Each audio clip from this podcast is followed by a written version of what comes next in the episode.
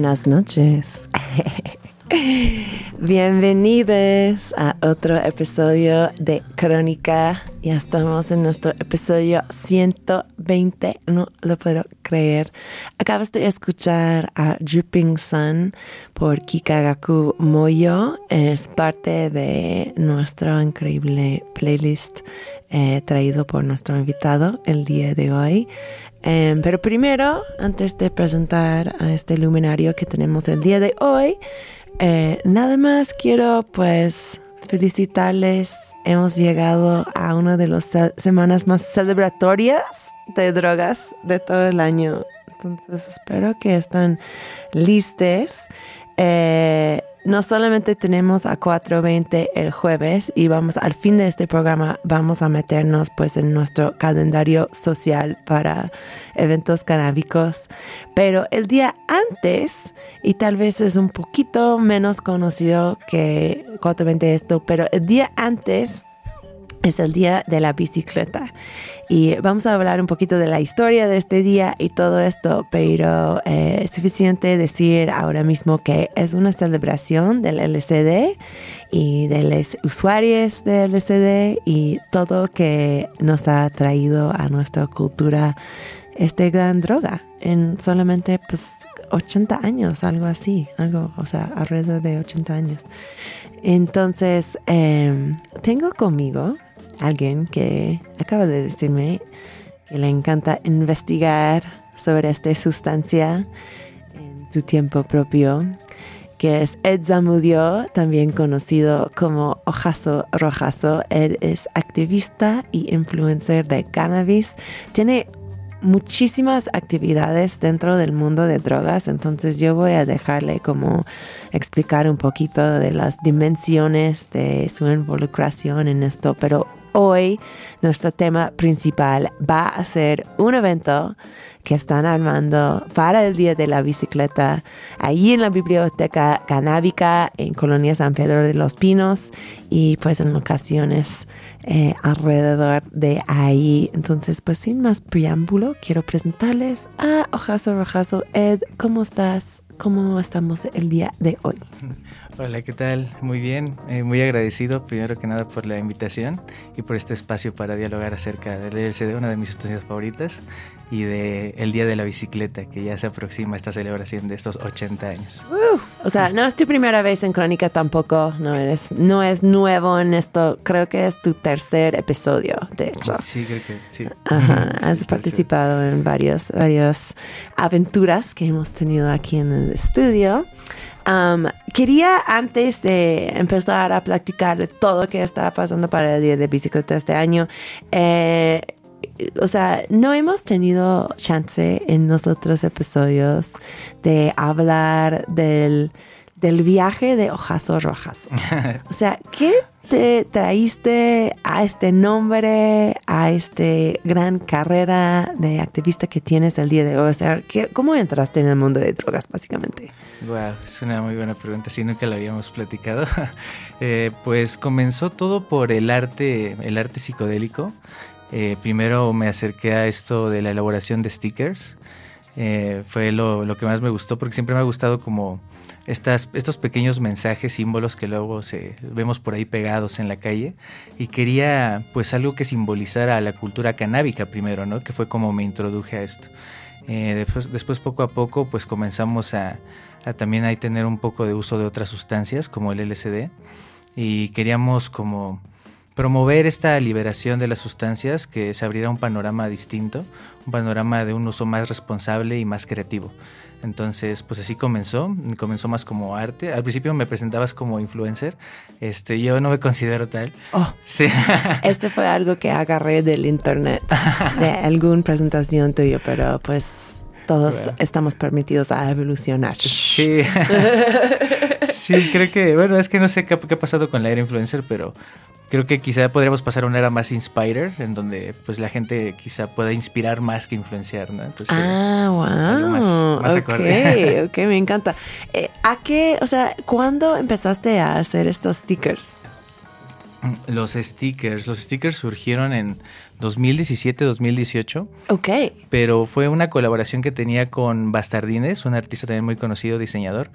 Eh, sin embargo, luego el, proyecto tomó diferentes rumbos. Se llamaba Nox antes, era Nox como pues, cogollitos.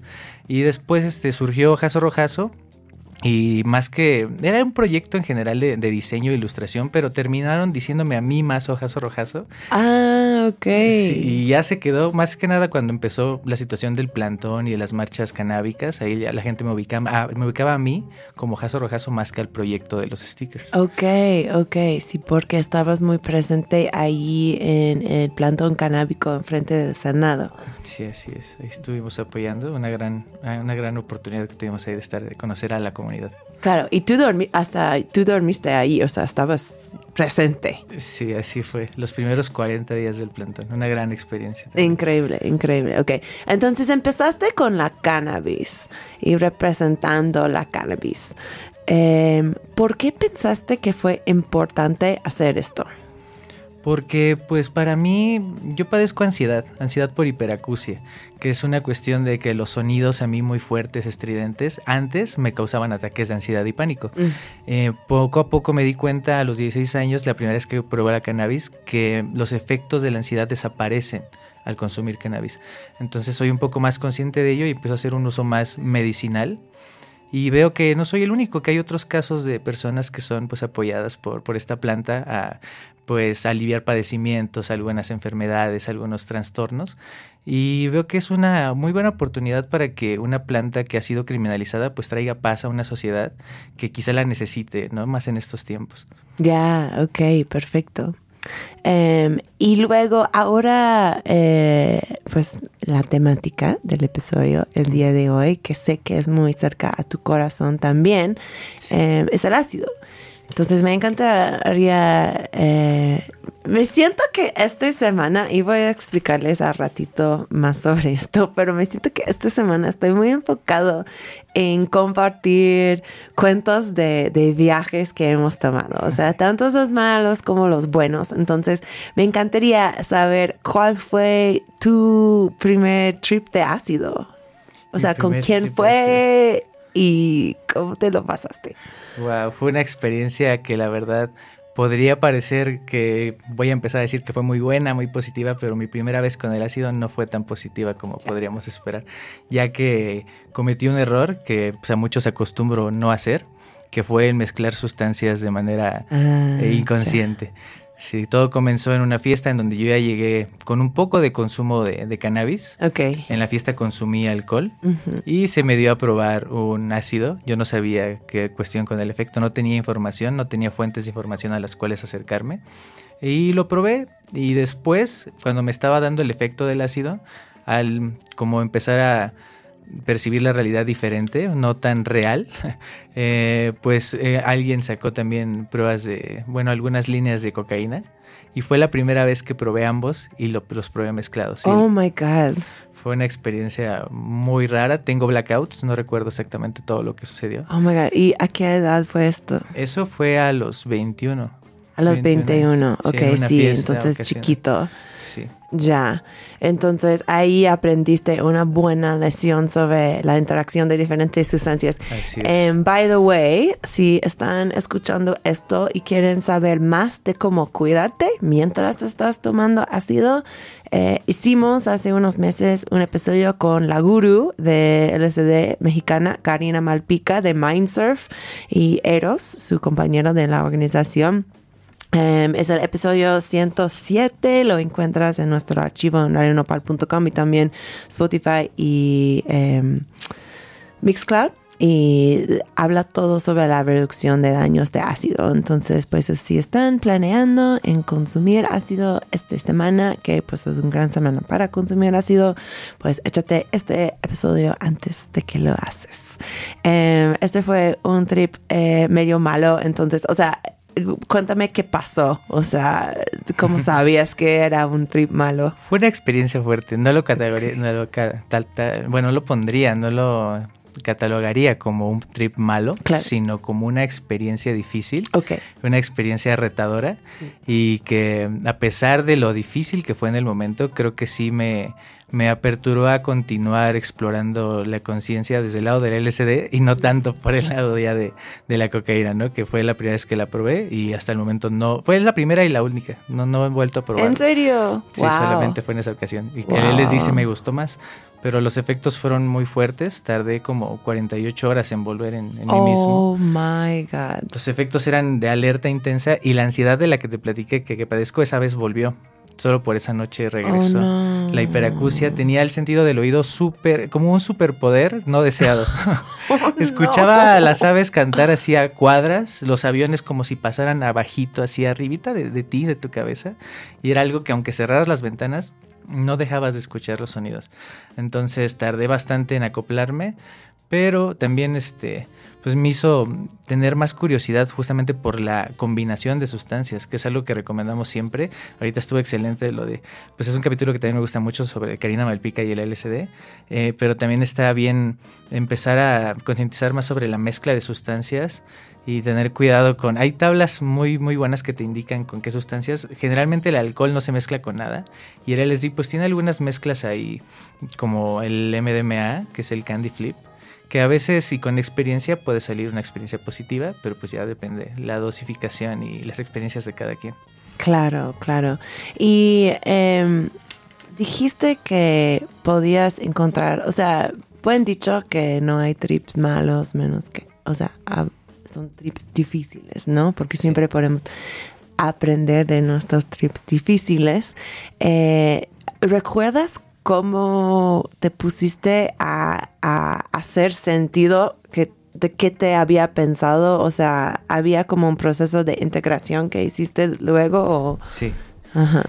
Sí, em, yo recuerdo que tuve como alucinaciones muy extrañas, muy en código, como si todo estuviera escrito como en griego. Veía, veía eso como escrito en la música que sonaba, o sea, lo veía visualmente con mis ojos y tuve un blackout en donde cuando volví en mí, había personas a mi alrededor y unos amigos con los que llevaba así desde la preparatoria llevándome, diciéndome que siguiera contando lo que estaba contando porque estaba muy interesante, pero yo no recuerdo qué estaba contando.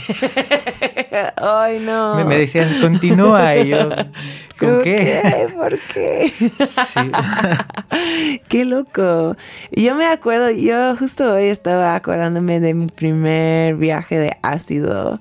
Eh, que fue muy loco. No diría que fue... Era una situación difícil como a mi alrededor, pero el trip en sí no era difícil. Como estuvimos en un road trip yo en este momento estaba viviendo en Oregon y vivíamos como a una hora y media de la costa. Y mi novio en ese tiempo y su roomie y yo íbamos a ir a acampar con unas amigas que ya tenían como un spot ahí en la costa. Y eh, saliendo, mi novio, o sea, de este momento era muy, eh, tenía mucha experiencia en el ácido y no sé si estaba vendiéndolo en ese momento o algo, pero tenían como una, una bolsa de ácido que tenían en su congeladora. Y en algo antes de irnos fue como, ay, no sé cuánto está aquí, pero te lo doy a su roomie. Y su roomie lo consumió todo. Y luego después se dio cuenta de que era algo así como 20 veces más que la dosis normal. Y ya estuvimos en el auto y su trip empezó y no sabía cómo. y yo nunca había hecho ácido y estaba planeando en tomármelo en una hora, ¿sabes? Y yo estaba viendo a este güey como perder su sentido de tiempo. Cada rato dijo, nadie está manejando el auto. Y fue como, no, sí, sí, sí, alguien está manejando el auto, está bien, está bien. Y fue como, ok. Bueno, este güey estaba pasando por este viaje y luego como 50 minutos, o sea, no, 50 no, como 20 minutos antes de llegar a donde íbamos a, acampar, yo me eché en el mío, que fue entonces normal. Eh, y para como, para que me pegue como ya estando ahí, ¿no? Y llegamos y el lugar de acampamiento era, era full, no había espacio. Wow. Entonces... Estaba lleno. decidimos que íbamos a manejar a otro lugar de campamento, pero pues ya habíamos ingerido ácidos todos. Entonces nunca, eh, o sea, nos tardamos como ocho horas en encontrar el otro lugar de acampamiento y estuvimos como en, unos caminos como súper chiquititos en los bosques de, de Oregon, como súper perdidos todo, pero no sé, cómo eh, podía como superar lo que estaba pasando. Yo estaba muy orgullosa de mí mismo en ese momento porque fue como, ok, esto está difícil. Pero pues vamos a llegar. Lo sobrellevaste bien. y ya llegamos y era muy loco porque ya era la madrugada cuando ya por fin llegamos a otro lugar de acampamiento. Me, fue, me fui a correr. Fue como, ok, me voy a correr, me siento tan bien. Te sentías con mucha energía, ¿no? Sí, Es una de las cosas que dicen que se siente justo con el, Güey, correr en ácido está rico. O sea, hacer actividad física está muy chido. Anyways, bueno, cuentos de ácido, me encanta. eh, vamos a tener un breve break musical. próximo, o sea, empezamos con este Dripping Sun por Kika Gaku Moyo. Eh, tú elegiste el playlist de hoy. ¿Por qué este rola de Dripping Sun? Wow, porque me encanta. Es una de las canciones más hermosas que he escuchado estando en Nacido en vivo. Tuve la oportunidad en Hipnosis 2018 de estar frente a esta banda. Eh, fue 2019 creo. Sí, estuvo con Crump también y estuve hasta enfrente y me parece una de las mejores canciones para escuchar. Era muy hermosa. La próxima, tengo muchas ganas de saber por qué elegiste esta canción. La, próxima canción es Grease por Frankie Valley. ¿Qué chingados tiene que ver con ácido esta canción? La, letra, pareciera que no, ¿verdad? Pero sí. ¿Sí? Sí. Ok, bueno, escucha, vamos a escuchar muy bien y regresamos con más crónica en Radio Nopal.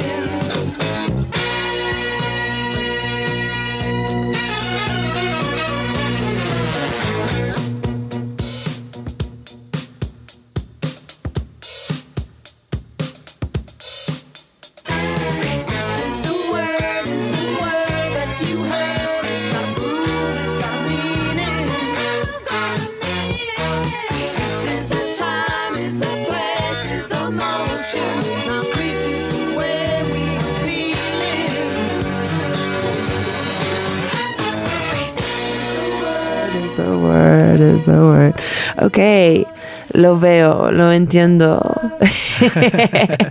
Me encanta esta referencia. Siempre voy a asociar este, esta canción con ácido. Excelente. De aquí en adelante. Pues aquí estamos de regreso con Edzamudio Ojazo Rojazo en Crónica. Yo sigo siendo tu host, Kat. Y estuvimos compartiendo eh, cuentos de ácido para calentar motores para esta semana, porque el abril, el 19 de abril, pues en 1943, eh, Albert Hoffman, que fue un químico ahí en Basel, em, ¿cómo se dice? ¿Switzerland? ¿Suecia? En Suiza. Suiza, ok. Eh, consumió 250 microunidades de LSD, que Ed me dice es 2.5 más que un dosis normal. Albert Hoffman eh, en este momento no sabía qué iba a pasar porque nadie había em, tripeado en LSD sintetizado hasta este punto. O sea, él estaba en el proceso de trabajar con un, un, hongo que tenía esta química ahí adentro y era recién sintetizado y este Hoffman eh, lo ingirió como era práctica normal en la ciencia en este entonces, como los, los científicos pues, experimentaron en sí mismos. Sí mismo. Está muy loco, pero bueno, ahí estaba. O sea, mejor que hacerlo en ratones y conejitos y cosas así, ¿verdad? Eh, anyways, y empezó y se montó su bicicleta. Bueno, encima de su bicicleta, sus 250 microunidades de LSD se pegó a Albert Hoffman y pues ahí empezó el primer viaje eh, de LSD. Y ya en los años 80 pues eh, se empezó a celebrar el día 19 de abril eh, como el día de, el día de la bicicleta. Em, tengo más para decir sobre Hoffman, sobre su eh, evolución, su, eh, su relación evolucionó con el LCD después. Yo estaba investigando el día de hoy y yo me sorprendí leer que él tenía muchos problemas con Timothy Leary, por ejemplo. Timothy Leary siendo como la persona que popularizó el LCD entre los hippies y la gente de los años 60. Um, Hoffman pensó que era demasiado eh, descuidadoso esa es una palabra, estoy diciendo. Descuidado, sí. Ok, sí. descuidadoso. Eh, entonces ahí había como una fractura entre esos dos como pioneros del LSD. Está muy interesante. De hecho, eh, luego Hoffman llegó a comparar su descubrimiento a los efectos psicoactivos del LSD a la fisión nuclear debido al poder de LSD de atacar no nuestro eh, cuerpo físico, pero nuestro centro espiritual de la personalidad. Y de hecho Hoffman tituló a sus memorias LSD eh, My Problem Child o LSD Mi Niña Problemática.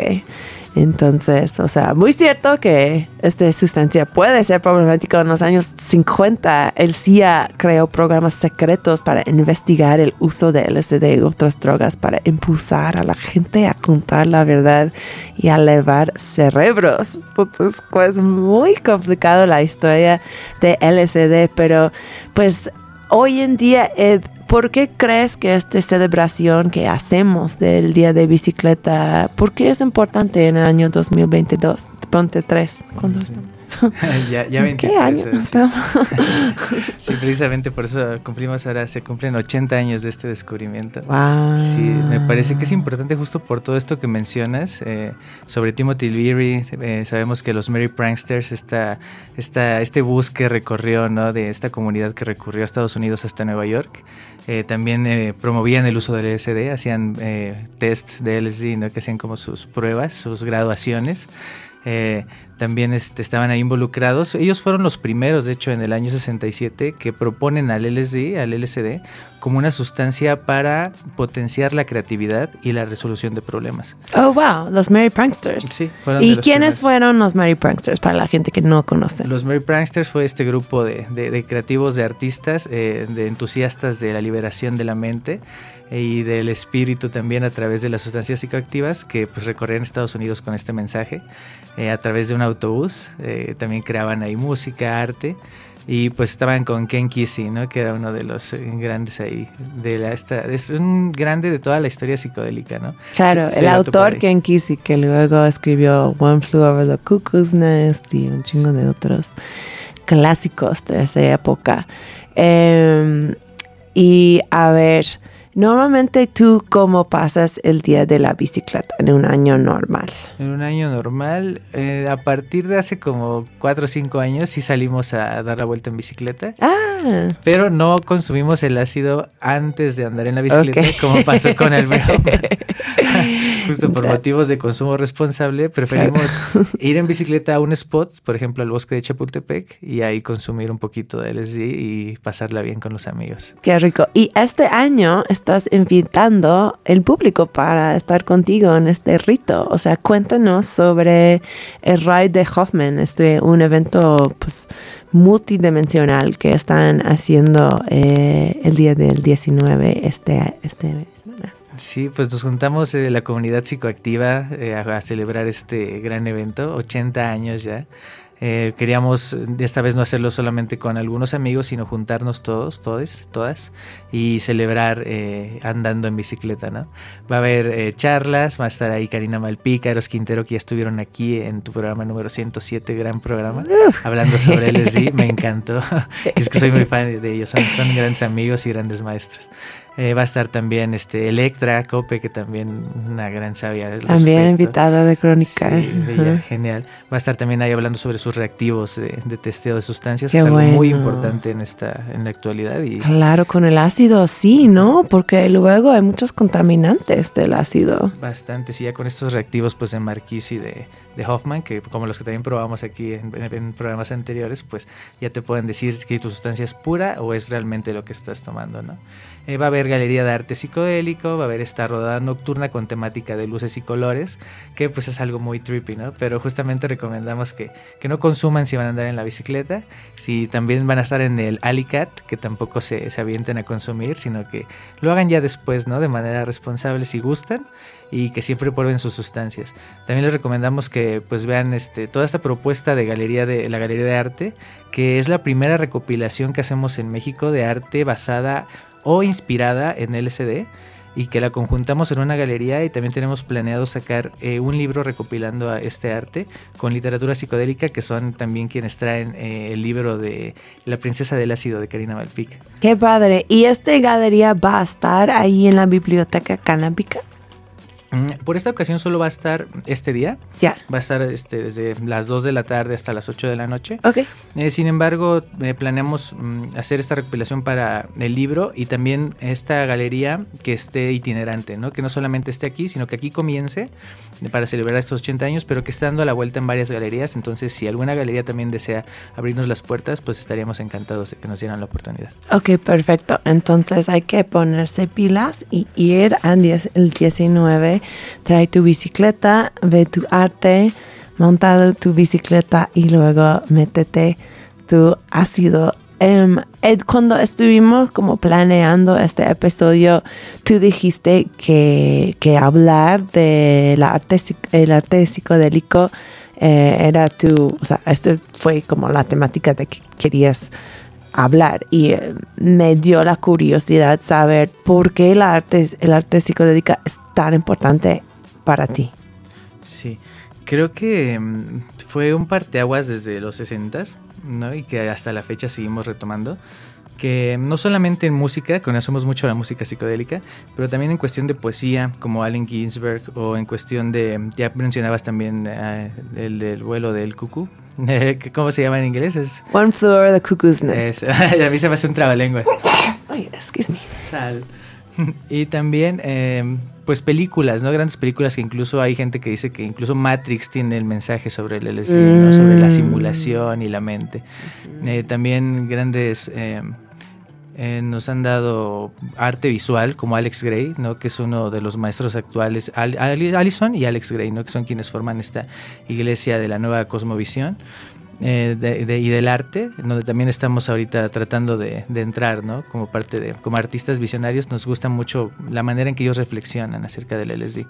Entonces queríamos, ya existe todo eso, ¿no? Ya lo conocemos a través de la historia, podemos investigar un poco pero no teníamos precedentes de lo que se hace aquí en México actualmente. ¿no? Entonces queríamos hacer esa investigación, eh, hacer un llamado a artistas eh, psicoactivos o que representen o que se inspiren en el LSD y otras sustancias para visibilizar su arte y pues que sepa la, gente que exista, ¿no? Que podemos inspirarnos a través de estas sustancias que han inspirado grandes cosas a través de la historia y que pueden seguir inspirando a muchas personas a crear de una manera positiva. Qué padre. Entonces, cuéntanos de. Seguro que no podemos mencionar todos los artistas que están en la expo, pero cómo, o sea, elegimos un par para, para practicar más a profundidad. Perfecto, no va a haber mucho, estoy muy, muy emocionado porque mucho soy, soy muy fan. Por ejemplo, Berumen, creador de Marihuanela, va a estar también ahí con una ah, obra lisérgica es un gran maestro también, es un gran sabio en cuestiones del cómic y de, la cuestión de viñetas y, los trazos, me gustan mucho sus trazos.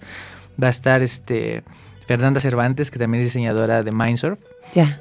Va a estar eh, Pamela Miranda, que también es diseñadora de Tulio. Entonces va a haber como varios diseñadores que hayan estado trabajando de cerca ¿no? con, con la investigación psicodélica y psiconáutica y que ahora se suman a esta galería pues a, presentar sus obras. ¿no? ¿Cuántos artistas en total tienes en la Ahorita llevamos ocho eh, confirmados hasta el momento. Qué padre. Y tú vas a tener tu arte ahí también, me, me imagino. Sí, también. Participamos eh, realizando el póster oficial del evento. Ajá. Fue una colaboración entre Pamela Miranda, que también es mi pareja, eh, y una inteligencia artificial y yo.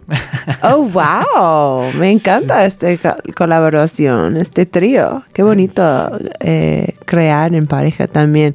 Y para, o sea, pueden checar cómo es este diseño porque es el volante el día de hoy en Crónica, entonces pues lo encuentras, lo encuentras en Instagram y Twitter, en todas nuestras redes.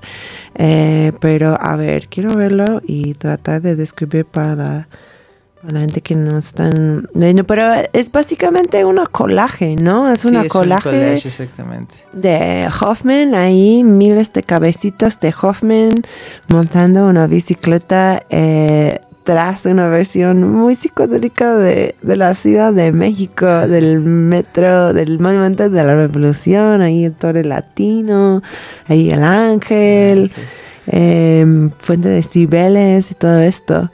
Eh, todavía no sabemos la ruta de la rodada, ¿verdad? Sí, todavía no. Eh, hasta ahorita se tenía solo que iba a terminar, me parece que en el Ángel.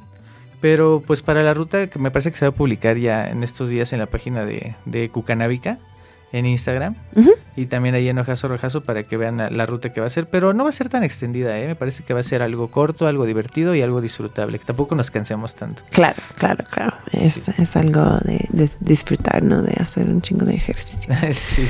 Ok, perfecto. Pues me encantaría eh, ir a la próxima rola en este gran playlist. La próxima canción es The Trip de Still Corners.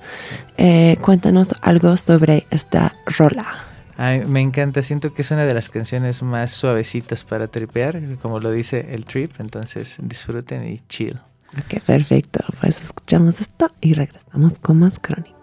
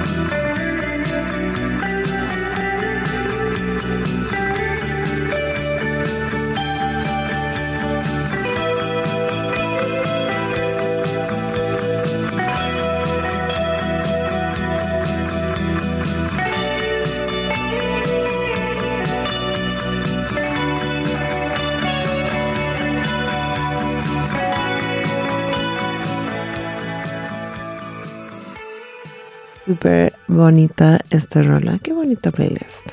Estamos pasando muy bien. Hemos estado hablando de viajes malos, pero la verdad estoy teniendo un viaje muy bonito contigo el día de hoy. eh, pues esto es lo que está pasando el 19, eh, o sea, el miércoles de este mes, de esta semana, digo. Pero pues sabemos que el día de bicicleta no es el único eh, día festivo para los usuarios de drogas. Esa semana también tenemos el 420 y creo que pues Crónica a su fondo es un show canábico y estaríamos muy mal si, si dejábamos eh, ustedes les escuchas sin eh, una, un par de cosas de hacer. Digo un par, pero es un buen de cosas que estamos a punto de, comunicar. Entonces, a lo mejor mañana en los stories de Crónica voy a poner como todos los volantes de estos eventos para que tienes ahí como todo organizado. Um, pero bueno, empezando, o sea, mucha gente este año me han dicho, cuando yo digo, ay, ¿qué vas a hacer para 420? Me dicen, voy a marchar. Y estuve hablando con Ed y estamos casi seguros que no hay marcha el 420. Estamos casi seguros, aunque también eh, ese grupo de activistas, la comuna, eh, no han enunciado específicamente qué van a estar haciendo, solamente que el 420 se agarra una semana de actividades canábicas. Entonces, pues I don't know, puede que ellos están organizando algún tipo de marcha, no, no sabemos. No sabemos, no, sabemos. Pero bueno, atento a eh, la comuna tiene una eh, página de Facebook que se llama justo la comuna 420 y pues em, puedes estar atentos a lo que están publicando ahí para saber pues qué está pasando con este grupo eh, más político. Em, yo quiero eh, invitarles eh, a un evento que yo estoy haciendo. Es un eventito. Entonces, si lo que quieres es eh, por la tarde, noche de 4.20, comer bien, tanto la comida sin cannabis y la comida con cannabis sentarte y compartir eh, cuentos tontos sobre la marihuana. Yo voy a estar eh, hosteando el Open Mic de Buenos Viajes en un restaurante que se llama Coyota, que está en la colonia Santa María de la Ribera, al lado de Metro San Cosme. Es un restaurante de unos amiguis que está súper rico. Eh, cambian su menú todos los meses. Este mes está inspirado en Costco. Entonces fue muy, muy apto para los pachecos, digo. Eh, hicieron como una versión gourmet del chicken bake, por ejemplo. un taquitos y cosas así. Pero también están haciendo una versión carábica de un pastel de chocolate sin harina que hacen que está súper rico y, me imagino que con marihuana va a estar aún más rico y vamos a estar ahí en el jardín Mascarones afuera. Eh, yo voy a tener un micrófono y voy a estar compartiéndolo con ustedes sobre nuestros viajes, más que nada que sobre los comestibles, ¿no? Porque es como un mood gastronómico, pero esto es 7 a 10 y puedes encontrar la info de esto en eh, Crónica CDMX Instagram. Em, Ed, tú tenía una data, un dato de lo que están haciendo las amigues de Buena Ondita, ah, ¿verdad? claro, sí. El 23 y 24 de abril, fin de semana, Buena Ondita en Barrio Alameda. Ahí van a estar. Eh, también queremos estar ahí nosotros. Yo creo que sí vamos a participar porque no teníamos merch, pero esperemos que pronto sí. Y va a haber ahí varios proyectos muy buenos. Cool. Entonces, eh, básicamente es un mercadito de marcas locales de cannabis. Eh, creo que también andará por ahí nuestra amiga Veneno de Ardilla y diferentes marcas. Em, uno de los bots em, un nuevo clásico de la cultura canábica, La Juanita. Café La Juanita está... Yo no sabía que este ya fue tradición con ellos, pero están haciendo 24 horas de programación canábica para 420. O sea, de medianoche a medianoche van a estar ahí. Eh, muchas cosas de graffiti, de conocer a diferentes em, creo que como actores de diferentes producciones 420 que está pasando ahí. Yo les recomiendo eh, la barra de mixología fantástica por Hub Tupperweed que va a estar ahí en la Juanita empezando a la una de la, de la tarde. Entonces puedes ir ahí para tu tu cóctel, me imagino que tienen, van a tener diferentes variedades de hierba y diferentes tipos de bebidas allí. Eh, esto está ubicado en Avenida Insurgentes, al lado de Pulquería Insurgentes.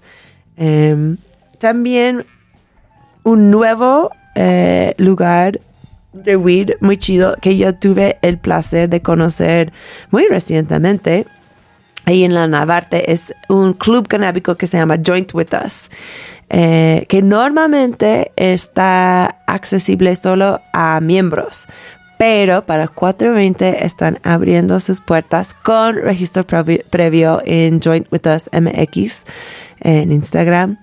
Em, pero vas a, es un chance súper bueno de checar el espacio, tienen ah, unos cogollos muy ricos que venden ahí y eh, para miembros y es un espacio de consumo. Si eres miembro ahí también te, te ayudan a eh, tramitar tu permiso de Cofepris. Entonces pues es un lugar con muy bajo riesgo legal que está muy chido también van a tener un torneo de futbolito. Creo que el registro está cerrado, pero si algo que te gusta es ponerte pacheca y ver a gente esforzándose en el futbolito, pues ahí es tu, es tu spot.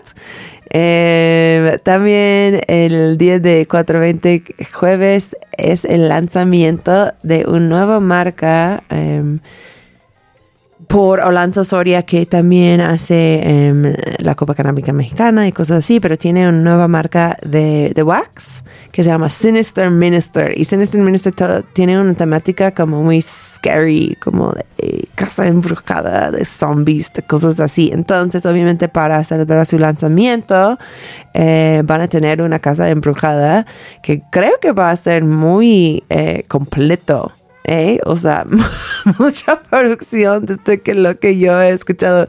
Para mí suena una pesadilla ponerme pacheca e irme a una casa embrujada, pero yo sé que hay mucha gente que les gusta. Y entonces puedes checar esto en las redes nuevos de Sinister Minister, que es en Instagram, arroba guion bajo sinister.minister y luego en Facebook también lo encuentra como Sinister Minister. Ahí también como hay una entrada y cosas así, pero puedes encontrar los detalles allí. Em, un shout out también a las amigues de Jacobo Toledo, eh, nuestra em, marca de joyas increíble ahí en la Roma Sur. Ellos van a estar eh, haciendo una presentación em, de, de su performance que acaba de hacer eh, le fundadore Manu Toledo que se llama Venus en Joyex y van a tener como una presentación de vídeo de esto, pero si lo que tú quieres es ponerte pacheca, ahí es un espacio completamente 420 friendly, entonces pues puedes estar ahí en el patio viendo un video super trippy de, de un performance de, de piercing, ¿no? De, de suspensión y de piercing, va a estar muy Em, muy trippy, como digo yo. Y por fin, eh, en sábado, eh, hay una nueva edición de Pache Fest, nuestras amigas de Pache Fest, que es un festival muy completo este año está en Foro Supremo en la colonia Doctores, pero es un mercado, es un lugar de, o sea, van a tener conferencias. Eh, voy a mencionar dos conferencias que tienen. Uno es Alexis de Anda, que es una podcastera súper famosa. Em, ella va a estar hablando justo sobre integración de viajes que Ed y yo estuvimos mencionando hace ratito, la importancia de esto. Y también otro que se llama Resignificando mi relación con el cannabis por nuestra amiga Brenda Hernández de Chicks vs. Stigma y Ale Ansures, que es la fundadora del festival. Y luego por la noche van a tener fiesta, entonces tienen un chingo de DJs y, y bandas y cosas así hasta 3 de la, de la mañana es de Pache Fest y puedes encontrar Pache Fest pues como Pache Fest en casi todas las redes son muy buenas en esto. Eh, estoy... Eso es todo. ¿Tú tienes otros, Ed? Ah, no, pues son muchísimos. son muchos, ¿no?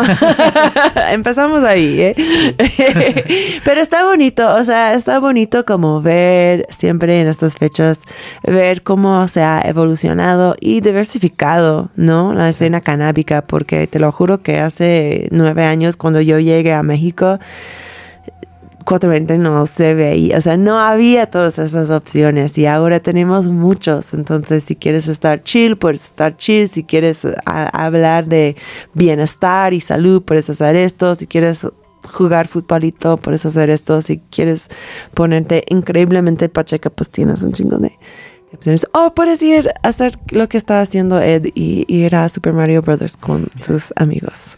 Así es, ese es el plan. no hay que ir a un evento en 420 ¿eh? puedes hacer lo que tú quieres. Um, y ya, y eh, on that note, creo que hemos llegado al fin de nuestro programa. Qué triste. Sí. Muchas gracias, Ed, por estar aquí. Y pues espero que nos vemos ahí el 19 y Ahí nos vemos para rodar. Muchas gracias a ti por la invitación. Claro que sí. Eh, regresate pronto. vente a Coyota también, amiguis. Les veo ahí el, miércoles. antes o después de tu película, puedes presenciarnos. Muchas gracias. Eh, y gracias también a Radio Nopal por ser la sede de estas conversaciones drogadictos. O sea, lo digo siempre, pero repito que yo traté de hacer crónica en varias otras plataformas antes de llegar a Radio Nopal y pues no funcionó porque justamente es súper difícil encontrar una estación de radio sin censura, eh, basada en la comunidad y así. Justo ahora estamos buscando añadir gente. Em, a nuestro Patreon y puedes ser miembro del Patreon para tan solo como 30 pesos al mes y esos 30 pesos van para apoyar los medios independientes y aparte si te pones miembro en Patreon y me escribes en eh, Crónicas CDMX en, Instagram, yo les tengo un regalito por apoyar al hogar de este show. Entonces, pues avísame si hacen esta suscripción. Y nada, eh, hablando de la comunidad de Radio Nopal, quédate aquí para iridescencia programada. Si ya estás pacheca escuchándonos, pues Horacio Barpola, mi, hermano productor, eh, les recibe con mucha poesía y música esotérica, astral, electrónica. Estás en buenas manos.